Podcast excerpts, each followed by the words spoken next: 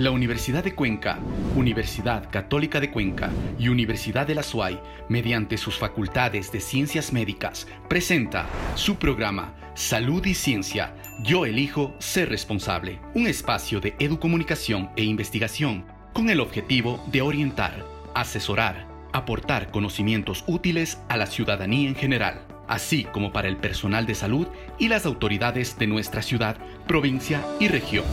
Empezamos. A medida que avanza la pandemia de la COVID-19, también los impactos en la vida diaria. ¿Qué pasa si una mujer llega a enfermarse de COVID-19? ¿Cuáles serían los efectos en la madre, en el niño? Esta y otras preocupaciones se van sumando. Y ese es el tema que hablaremos el día de hoy aquí en esta nueva edición de Salud y Ciencia. Bienvenidos y bienvenidas. Recuerda que estamos en todas las plataformas digitales de las universidades de Cuenca, Católica de Cuenca y Universidad de la SUAY, también a través de Academia TV y en la señal abierta de Radio Ondas Cañaris.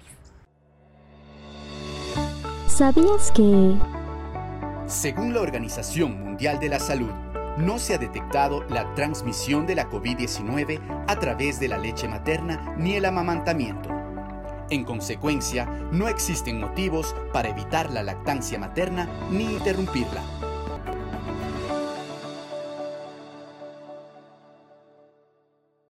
En el momento del embarazo pueden surgir muchísimas preocupaciones en este contexto de pandemia que estamos viviendo.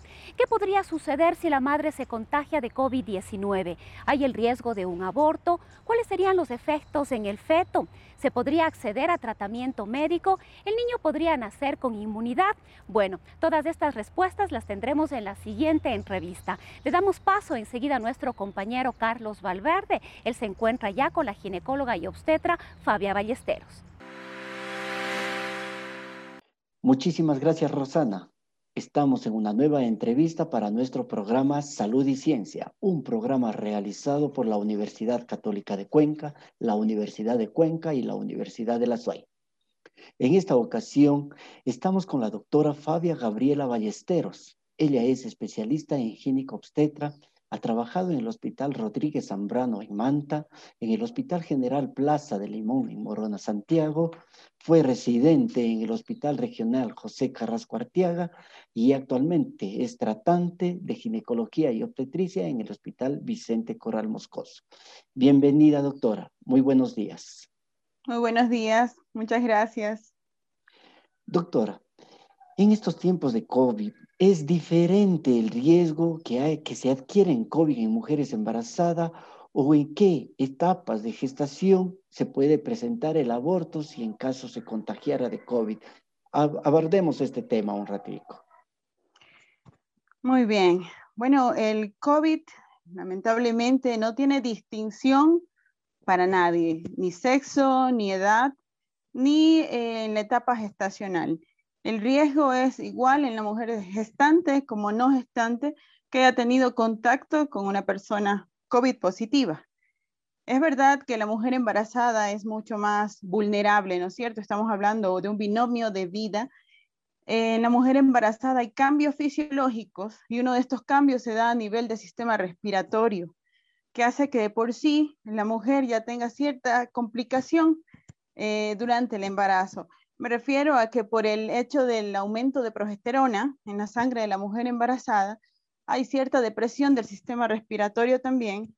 Hay eh, el crecimiento del útero, también hace que la ampliación pulmonar sea disminuida. Y todo eso va haciendo que la mujer tenga ciertas complicaciones en el embarazo. No quiero decir que el embarazo es malo por eso, ¿no es cierto? Pero hay ciertos cambios, como les decía, fisiológicos dentro de la normalidad que hacen que la mujer embarazada eh, esté dentro del grupo vulnerable, más que todo por el binomio. Eh, en la etapa de, del primer trimestre que hablamos, eh, podría darse un aborto.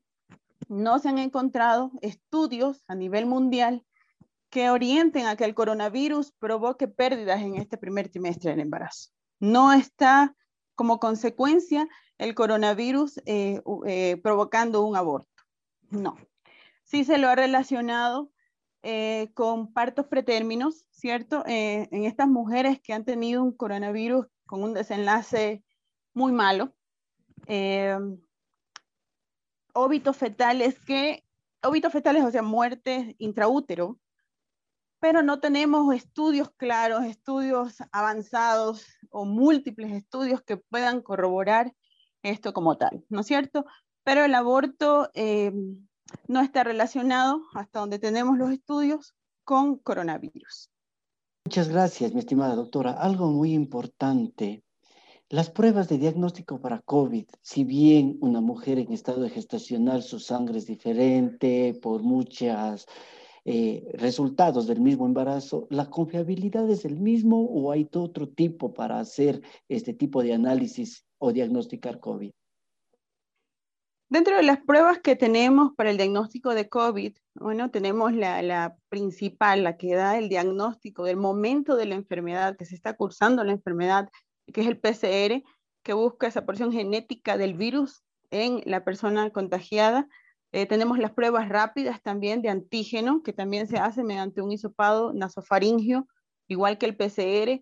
Las pruebas rápidas que determinan anticuerpos eh, contra el coronavirus y le cuento que para mujer embarazada o no mujer embarazada, las pruebas siguen siendo las mismas, las mismas, con la misma confidencialidad y la misma eficacia que tienen eh, las pruebas que, estamos comentando ahora. O sea, no hay, no hay ningún tipo de, diferencia en ese sentido.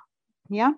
Eh, para también los exámenes que se realizan para un paciente que ya tiene el coronavirus, el panel eh, COVID que nosotros decimos, eh, que se basa en determinar eh, las pruebas inflamatorias, los marcadores inflamatorios eh, de COVID que pueden indicar complicación en los pacientes, se hacen igual en la mujer embarazada. Es verdad que ciertos parámetros de estos valores en sangre ya en una mujer embarazada ya están aumentados. Por ejemplo, el caso del dímero D, que puede indicarnos problemas de embolias, microtrombos, ¿no es cierto?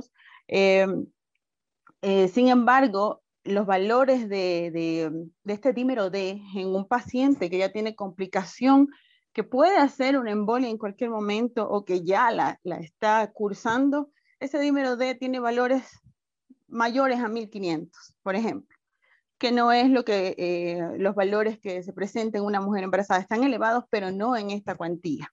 ¿ya? Entonces, en conclusión, sí, todas las pruebas de laboratorio que tenemos al momento se usan también igualmente en las embarazadas y tienen la misma confidencialidad. Otra cosa muy importante, los signos y síntomas de una mujer con COVID contagiada, una mujer con COVID-19 y está en estado gestacional, ¿los síntomas, los signos son los mismos o también se presentan otros síntomas que pueden afectar? Igual, lamentablemente igual o bueno, eh, también igual, ¿no? ¿Por qué? Porque no todos los casos de coronavirus, gracias a Dios, cursan eh, de manera complicada todos, ¿no es cierto? También tenemos casos leves y en la mujer embarazada también se puede presentar un caso leve, por ejemplo, que, sola, que tengan, no solamente, pero que tengan fiebre, eh, o que pierdan el gusto, que están dentro de los síntomas, el gusto del sabor, ¿no es cierto? La anosmia, la pérdida del olfato, o que solo cursen con un dolor de cabeza, o que todos estos en conjunto se presenten en la misma mujer y que tengas únicamente que permanecer en su casa con hidratación, con analgésicos, igual bajo la vigilancia médica, ¿no es cierto? Para eso tenemos también nosotros el apoyo grande del primer nivel que se encarga de las visitas domiciliarias de estas pacientitas, ¿no es cierto?, ya están diagnosticadas como COVID. Y lamentable también el curso drástico, malo, de estos pacientitos complicados que ameritan estar hospitalizados porque ya tienen un nivel de saturación de oxígeno bajo, porque tienen dificultades respiratorias, eh, que tienen una frecuencia respiratoria aumentada, ¿cierto? Sobre los 30, sobre 30 respiraciones por minuto que ameritan ya hospitalización, más aún en, en una embarazada. O sea, los síntomas y signos que se presentan en una embarazada son iguales al resto de, de, personas, ¿cierto? Pero como digo, estamos hablando de un binomio, para nosotros eso es tan importante, la vida de todos es, es importantísima, ¿no es cierto? Para la misma persona, para su familia, para sus amigos, pero una mujer embarazada es tremendamente importante. ¿Ya? no quiero restar con esto al, resto. Claro, es muy importante, y, pero a veces, eh, digamos así, eh, la mujer embarazada se recuperó, eh, logró pasar esta enfermedad de COVID, esa inmunidad que genera, los anticuerpos que generamos al, al, pasar por esta enfermedad, esos anticuerpos le pasan al niño, ¿tiene el niño, genera esos anticuerpos al momento de nacer o es aparte? ¿Cómo sucede esto? Le cuento que sí, le cuento que actualmente hay estudios, bueno, y eh, los primeros países en hacerlo, Estados Unidos, Israel, en Europa mismo, en donde se encontró ya casos en donde las mujeres que cursaron COVID o que fueron vacunadas ya con la vacuna eh, contra el COVID, sí han generado anticuerpos en sus bebitos, ¿sí? Se encontró, eso es algo muy bueno eh, de, los estudios recientes que, tenemos, de que sí hay anticuerpos ya en esos recién nacidos. Pero obviamente eh, el COVID nos enseña día a día, nos obliga a los estudios eh, constantes, nos falta más universo de, estudio en este caso, ¿no es cierto? Pero hasta lo que se, se tiene conocimiento, sí sí genera anticuerpos, tanto la mujer que se vacuna como la mujer que haya cursado la enfermedad. Ah, y no se produce la enfermedad en el bebé, solo ah, los anticuerpos. Ah, es bueno, o sea, eh, COVID no se le pasa, no se le pasa al niño, para nada. No, no. Dentro de estos estudios también este, se tomó muestras del cordón umbilical, del líquido amniótico, placenta y no. Y en el mismo bebé se han hecho las pruebas y no. Más bien, este, los bebitos que se han contagiado de sus madres ha sido por el contacto. Actualmente, la lactancia, cuando inició el COVID, el miedo a todo, el desconocimiento a todo, nos hizo prohibir lactancia, el apego con la madre, pero descubrimos que el uso de la mascarilla es lo básico. El aseo de nuestras manos constantemente con jabón, eh, eh, el uso de, sustancias antisépticas en base a alcohol eh, ha ayudado a que no se dé ese contagio. la madre debe ser consciente de la enfermedad que tiene y que su leche materna no tiene el virus y que por eso, bajo su responsabilidad también de un correcto aseo, de mantener la mascarilla, ella puede mantener la lactancia. ¿Cierto? Que, es lo, lo, más importante para ese bebito.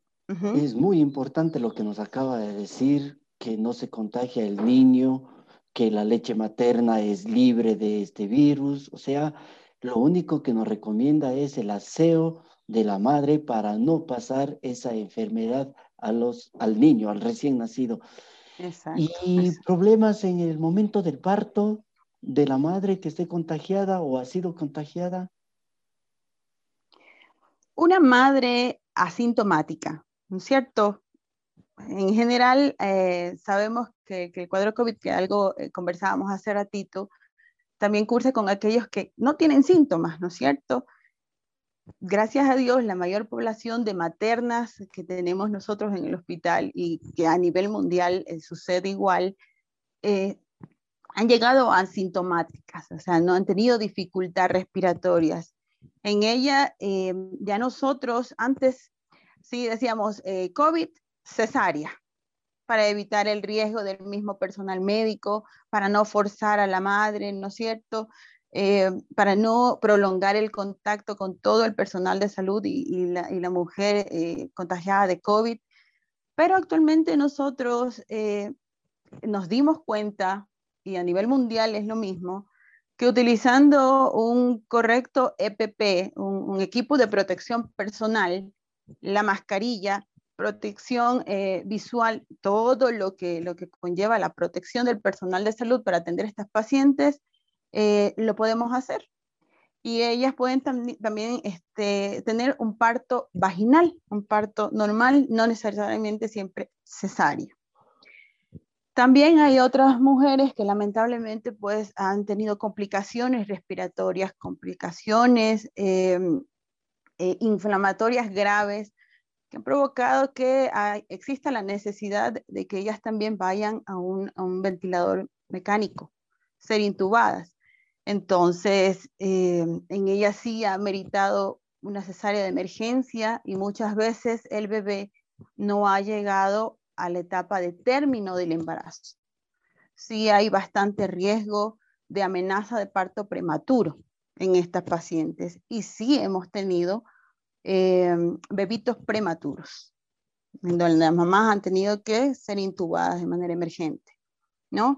Entonces, estas como complicaciones, de ahí otras mayores eh, en los bebés, no como tal, más que la prematurez ha sido lo que, lo que más ha predominado. Le hablaba yo de que ha existido óbitos fetales, muertes fetales intraútero de mm, madres también con COVID, pero de eso no pudiera dar más datos porque realmente no hay un estudio claro que relacione al COVID con eh, la muerte fetal intraútero. Doctora, muchísimas gracias. Nos ha dado a más de conocimientos, sugerencias y consejos para una madre que está en etapa de gestación. Nos ha dicho que el cuidado es lo primordial. Nos ha mencionado que no hay un contagio durante el embarazo hacia el, el niño ni, ni durante el embarazo, ni tampoco después del embarazo, que su leche materna está libre de este virus, que hay como simplemente tener una buena asepsia. Queremos agradecerle a la doctora por esta entrevista y le invitamos para futuras entrevistas en nuestro programa Salud y Ciencia. Muchísimas gracias. Buenos días. Tips y consejos. A la hora de la lactancia, las madres con COVID-19, presunta o confirmada, deben desinfectar sus manos y usar mascarillas. En el caso de toser encima de su pecho descubierto, deben lavarse con agua templada y jabón durante un mínimo de 20 segundos antes de amamantar.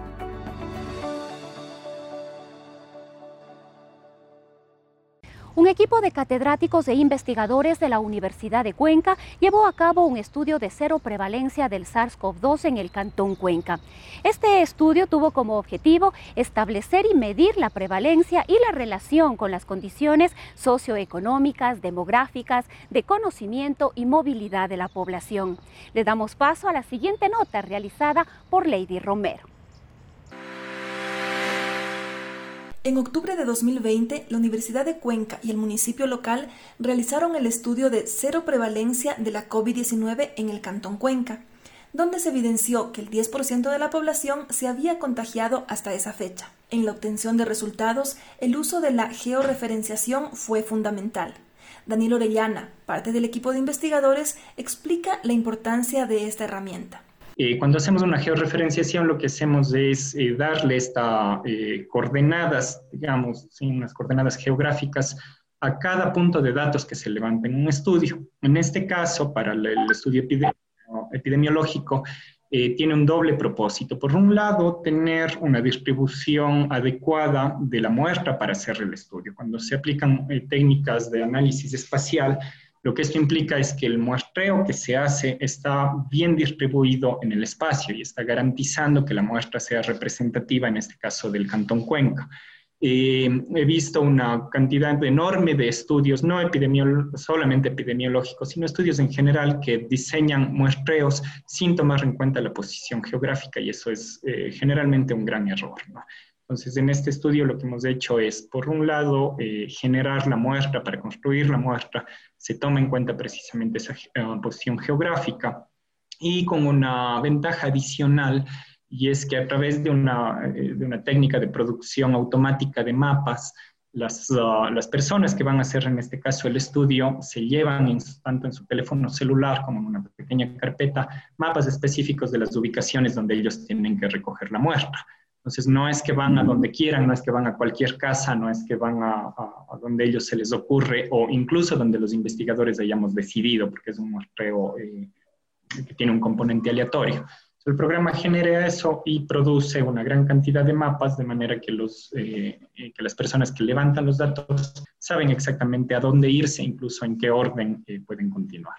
Y la tercera ventaja de la georreferenciación es luego, por supuesto, en el análisis, es decir, poder entender si es que hay lugares del cantón donde las tasas de prevalencia son mayores que en otros lugares. La investigación la aplicaron en las parroquias urbanas y rurales de Cuenca, con un diseño muestral de 2.436 hogares en todo el cantón.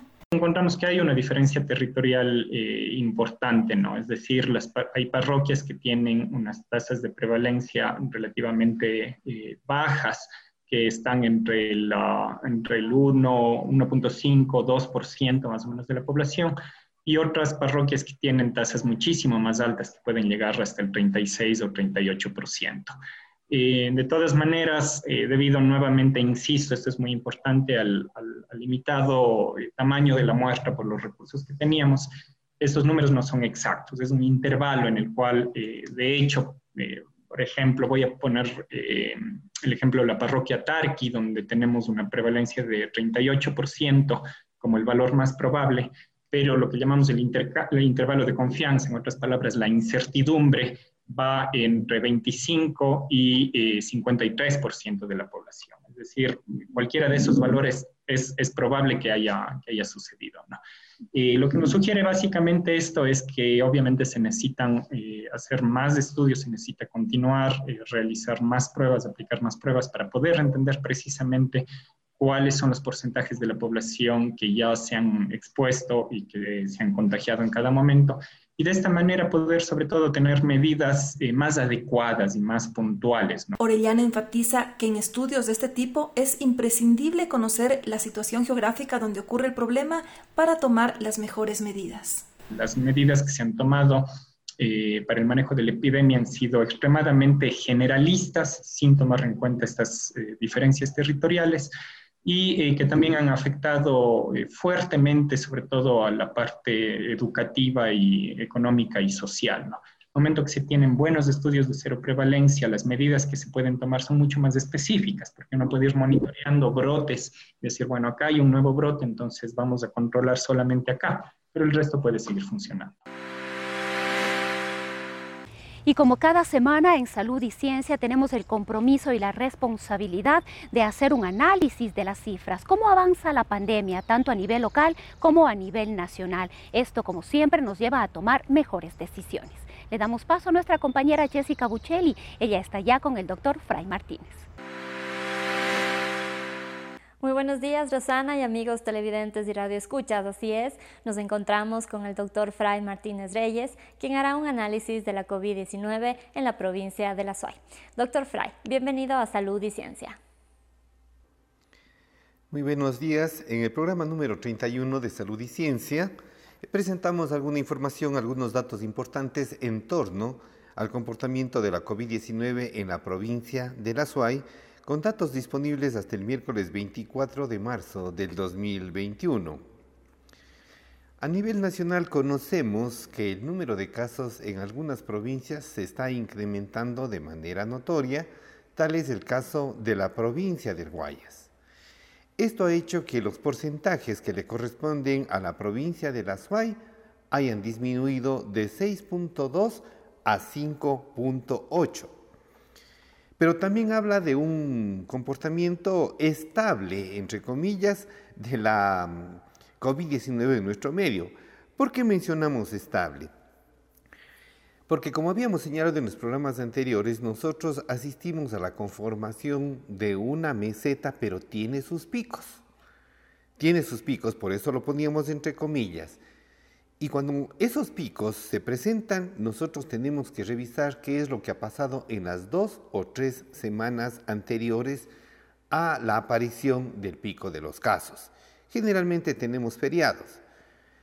En este último feriado de carnaval, nosotros si tomamos en cuenta, para fines de febrero, para marzo, nosotros hemos encontrado una frecuencia más elevada de lo que se venía presentando.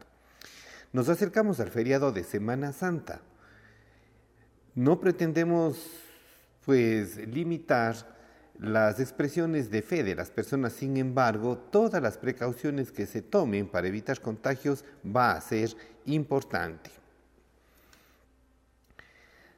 Nuestra curva, nuestra curva acá en la provincia de La Suay es comparable con algunas otras curvas y hemos, hemos tomado como ejemplo lo que sucede a nivel mundial y podemos decir que hay cierta similitud en cómo se distribuyen los casos a nivel mundial y en relación con lo que nosotros podemos observar que sucede en la provincia de la Suay.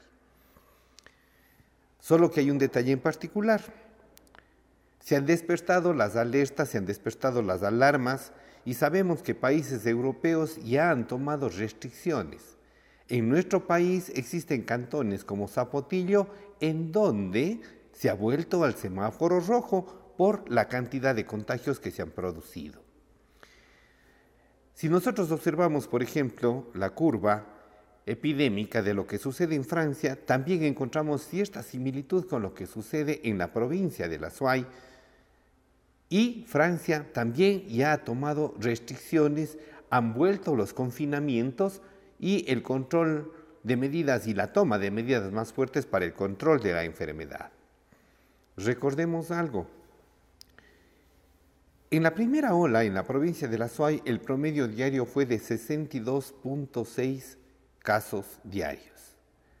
En esta segunda ola que viene desde el mes de noviembre, el mayor número de casos se produjo en la semana del primero al 6 de enero con 82,6 casos diarios. Pero en esta segunda ola, los incrementos de casos se han ido dando. Tenemos un promedio de 58.7, prácticamente nos diferencian cuatro casos. El promedio de casos diarios en esta segunda ola en la provincia de la Suey se sigue incrementando. Cuidado. El incremento de casos también conlleva mayor riesgo de mortalidad. La provincia del Guayas, por ejemplo, venía, eh, venía decreciendo su tasa de letalidad, pero vemos que tiende nuevamente a incrementarse. Si bien es menor a lo que se observó en estas mismas épocas en el año anterior, tiende a incrementarse y sabemos que en la provincia de Guayas también las medidas y los llamados de atención han sido interesantes y fuertes. En la región costa, hace cuatro semanas la letalidad era de 11.1, hace tres semanas era de 6.3, hace dos de 6 y ahora nuevamente hasta el 24 de marzo la letalidad es de 9.5. Eso se puede reflejar en el resto del país y también en nuestra provincia como tal. ¿Por qué se incrementa la letalidad? Porque al haber un mayor número de casos, habrán personas que tienen dificultad para acceder a los servicios hospitalarios porque se encuentran saturados. No se diga cuidados intensivos. Así que el hecho de haber iniciado la campaña de vacunación no nos exime de responsabilidades. Por favor, contribuyamos antes de lamentar situaciones críticas. Lavado de manos, utilización de mascarilla, distanciamiento social. Muchas gracias. Agradecemos al Dr. Fry por la valiosa intervención de este domingo. A continuación daremos a conocer los datos estadísticos emitidos por el Ministerio de Salud Pública. En la provincia de La Suay, 18.530 casos confirmados, 324 fallecidos. A nivel nacional, 316.807 casos confirmados, 271.847 casos recuperados. De esta manera damos por finalizado nuestro segmento. Continuamos contigo, Rosana. Muchas gracias. Muchísimas gracias Jessica y con esto vamos cerrando Salud y Ciencia, la edición de este día domingo. Recordarles como siempre que pueden seguirnos a través de todas las plataformas de las tres universidades, Universidad de Cuenca, Universidad Católica de Cuenca y Universidad de la SUAY, también a través de Academia TV y en la señal abierta de Radio Ondas Cañaris. Recuerda además que tú y yo decidimos ser responsables. Un excelente fin de semana. La Universidad de Cuenca, Universidad Católica de Cuenca y Universidad de la SUAY, mediante sus facultades de ciencias médicas, presentó su programa Salud y Ciencia. Yo elijo ser responsable. Un espacio de educomunicación e investigación con el objetivo de orientar, asesorar, aportar conocimientos útiles a la ciudadanía en general, así como para el personal de salud y las autoridades de nuestra ciudad provincia y región. Hasta una próxima oportunidad.